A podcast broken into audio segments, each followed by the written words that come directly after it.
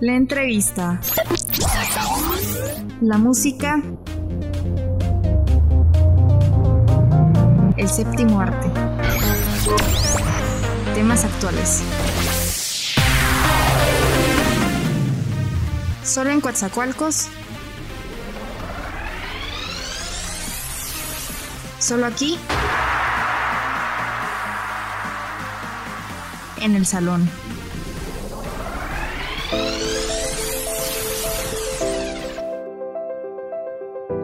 ¿Qué tal? Bienvenido a tu programa El Salón. Estamos muy contentos de tenerte aquí de vuelta. Mi nombre es Daniela Ceballos y el día de hoy tenemos a una invitada muy especial. Ella está estudiando Dirección y Organización de Eventos en la Universidad de Gestal en Boca del Río y ella viene a hablarnos acerca de su emprendimiento llamado Bril que inició durante la pandemia del COVID-19.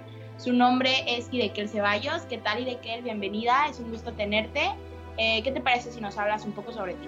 Hola, buenas tardes. Eh, mi nombre es Idekel y tengo 19 años. Inicié con Bril, eh, que es una página donde vendo joyería hace un año y cuatro meses.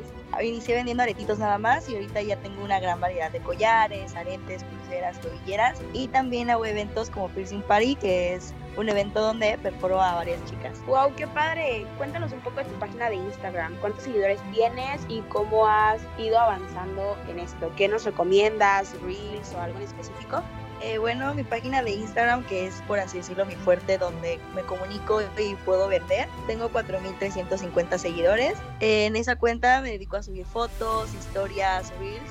Creo que lo que ahorita está mucho en tendencia que hace que pueda alcanzar a más chicas eh, son los reels. Eh, hago mini videitos ya sea de detrás de cámaras, como empaco, entregas o nuevos accesorios. Y creo que eso es lo que les gusta mucho a las chicas de hoy en día como ver mini videos. Llama mucho la atención y en base a eso pues empiezan a seguirme y son posibles clientes Hola, muy buenas tardes. Me llamo Alan Rojano Mendoza y qué interesante está tu emprendimiento. Me gustaría saber a qué edad iniciaste y qué te inspiró a hacerlo. Eh, bueno, inicié hace un año, tenía 18 años.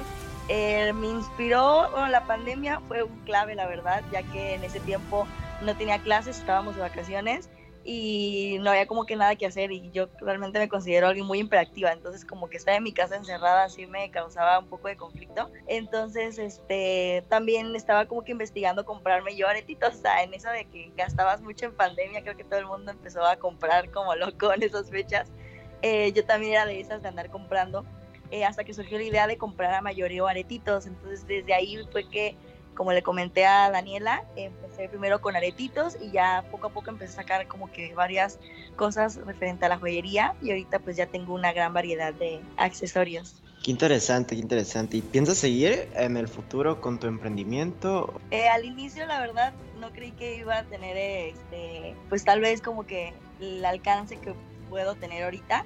Eh, creí que iba a ser algo como muy pequeño entre amigas o algo así la, la forma en la que vendía pero pues gracias a Dios ahorita sí ya hago envíos a todo México y la verdad es algo que me gusta mucho, disfruto mucho eh, hacer los paquetitos y llevar toda la gestión, las fotos y todo eso de mi página.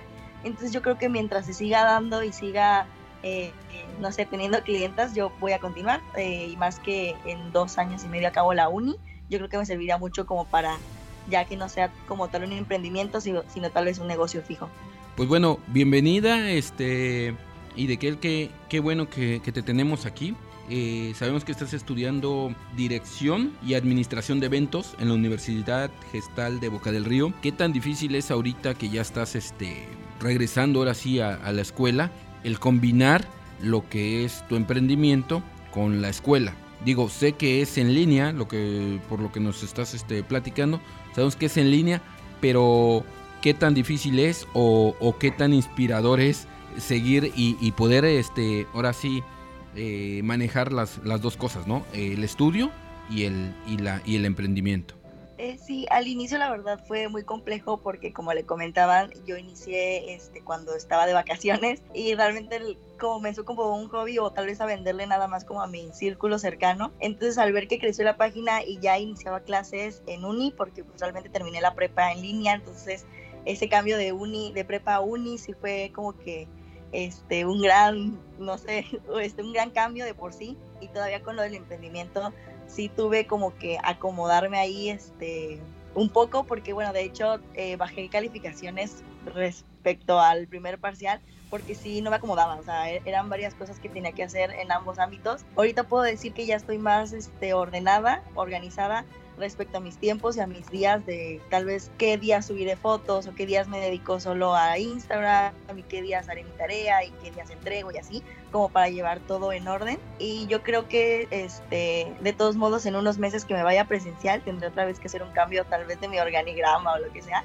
eh, para también organizarme ya que como es presencial pues ya es más tiempo el que tengo que estar como que en la escuela. Claro que ahorita que como es en línea me facilita más poder ir escuchando mi clase y hacer algunas cosas, avanzando en mi página y cosas así. Entonces, este, por ese ámbito sí fue complicado al inicio, pero yo creo que con un poco de organización sí se puede, la verdad, sacar adelante ambas cosas. Oye, ¿y todo es en línea? Este, o, o también ya piensas en, en cierto momento en algún lugar, en algún establecimiento? Digo, no sé, eh, todo lo, lo, vas a seguir en línea o en algún futuro ya piensas en algún este establecimiento?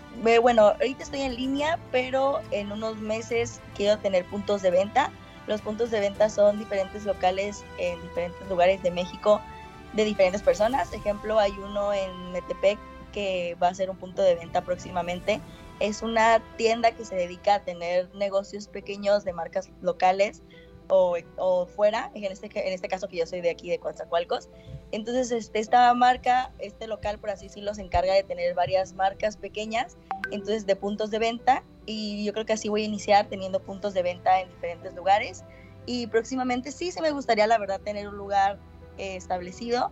Todo depende también dónde voy a quedarme a vivir, porque como comentó, mi uni está en Boca y pues yo ahorita estoy en Coatza. Entonces, si sí voy a quedarme en Boca, yo creo que también haría ahí un, un lugar fijo ya, ya mío, no tanto punto de venta. Oye, pues la verdad qué padre, qué padre que hayas este realizado esta esta idea y este este este proyecto sobre todo.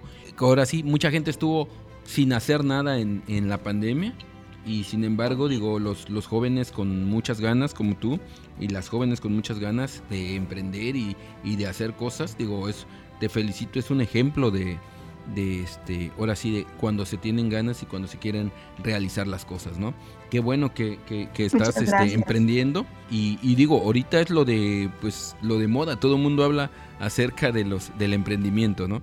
¿Qué consejo le podrías dar a los jóvenes eh, que quieran emprender? ¿Cómo fue que te relacionaste? Yo me imagino que ya tienes un cierto conocimiento de redes sociales, un cierto conocimiento de fotografía, o nada más así de repente agarraste y dijiste, sale, va, a ver qué sale. Sí, de hecho en prepa llevé una materia, un taller de seis meses de fotografía. Eh, en lo personal me gusta mucho la fotografía, entonces siempre como que se me ha dado y apoyo en bodas o apoyo en eventos.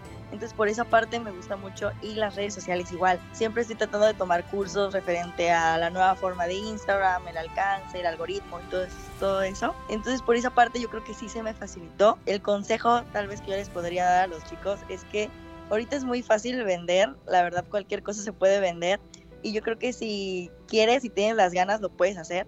Creo que estamos jóvenes como para arriesgarnos. Yo digo, bueno, tal vez en muchos años quieras hacerlo así, pero pues tal vez ya tienes familia y ya el riesgo es más grande que corres. Ahorita eres joven, estás estudiando. Si pierdes no es una pérdida tan grande, creo yo. Sea como sea, nosotros tenemos familia, o sea, creo que tienes a tus papás que te pueden apoyar. Entonces ahorita creo que es una edad perfecta para que te arriesgues. Y en Instagram es tan fácil, en Facebook, en las redes sociales, en TikTok eh, y es divertido, la verdad. O sea, yo creo que todos tenemos esa parte de que nos gusta, de que tomar fotos, grabar. Ahorita todo el mundo se le da. Y es muy fácil aprender también si no se te da. Hay muchísimas formas, hasta en internet aparecen videos. Entonces yo creo que por esa parte, si quieres, puedes. Y hay mil formas en las que puedes este, comenzar. Y yo creo que ese sería mi consejo. Que la verdad se animen. Eh, iniciando y realmente es como una ganancia que tendrías propia, tal vez ya sería como que tu dinero, y la verdad tiene muchas ventajas el, el, empezar a esta edad. Ok, bueno, ¿y de qué ha sido lo más difícil hasta la fecha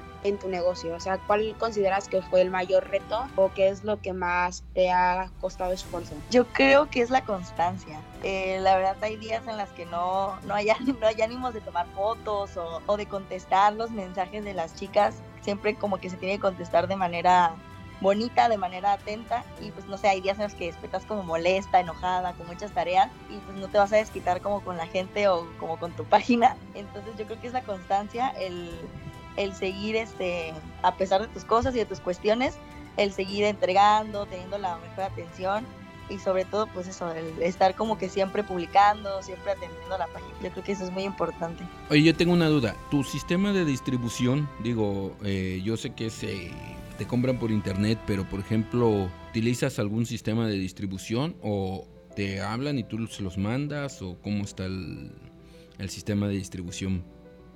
Platícanos un sí, poquito. aquí en Cuatza, si llegan a comprar, eh, tengo Ujú. dos formas. La primera es que yo cito a la gente un día y en un horario específico en alguna plaza y yo les entrego personalmente. O si les urge o si no pueden. eh, la otra forma es por mandaditos, que es mandaditos Cuatza, un servicio de motos. Sí, sí, sí, Entonces sí. ellos ya pagan su servicio y se le manda sí, este, con, con un costo que pues cobra mandaditos refiriendo a la dirección que sea. Y si es fuera de Cuatza, si, se, si es por, por Redpack, ya sea Redpack o si quieren estafeta o cualquier otra paquetería, eh, se manda.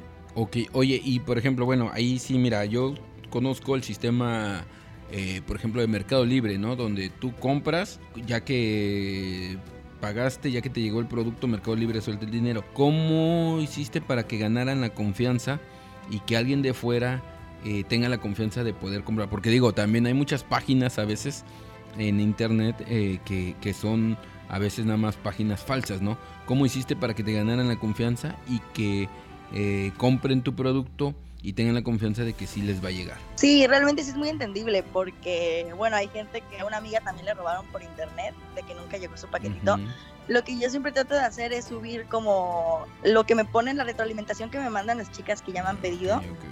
Eh, siempre subo como que fotitos o historias de que sí les llegó el paquete, de que es confiable, o de que las chicas usando su joyería de otros lados. Entonces como que yo trato de subirlo para que la gente tenga esa confiabilidad de que pues sí les va a llegar el paquetito donde lo manden. Ok, excelente. Mucha gente lo que hace es utilizar Mercado Libre como un puente para que, que puedas, este, te pueda llegar, ¿no? Porque si también, ya es que por Mercado Libre la gente pues confía un poquito más en, en comprar en, por- en línea. ¿Qué piensas que es importante para que los jóvenes se dediquen al emprendimiento? Eh, bueno, yo considero que es importante por lo mismo que estamos jóvenes, que es una edad en la que no, o sea, estás estudiando y puedes como que emprender lo que más te guste desde redes sociales, desde tu casa, es como más fácil y no tiene tantos riesgos tal vez así lo haces de ya cuando seas adulta, que tengas una familia tal vez. Entonces creo que ahorita es una edad muy buena para emprender. Bueno, fue un gusto. Muchísimas gracias por tu tiempo y por impartirnos un poco de todo lo que representa ser un emprendedor desde joven. Eh, la verdad es que como adolescente eh, creo que eres una inspiración para muchos y agradezco tu tiempo y el tiempo de mis compañeros. Nos despedimos y de verdad esperamos vernos en el siguiente podcast. Bueno, pues hasta luego. Gracias por escucharnos. Claro que sí, primeramente muchas gracias por la invitación.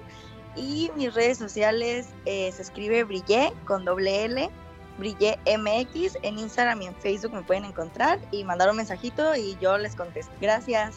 Pues bueno, nos despedimos, gracias. Esto fue un podcast más. eh, esperemos que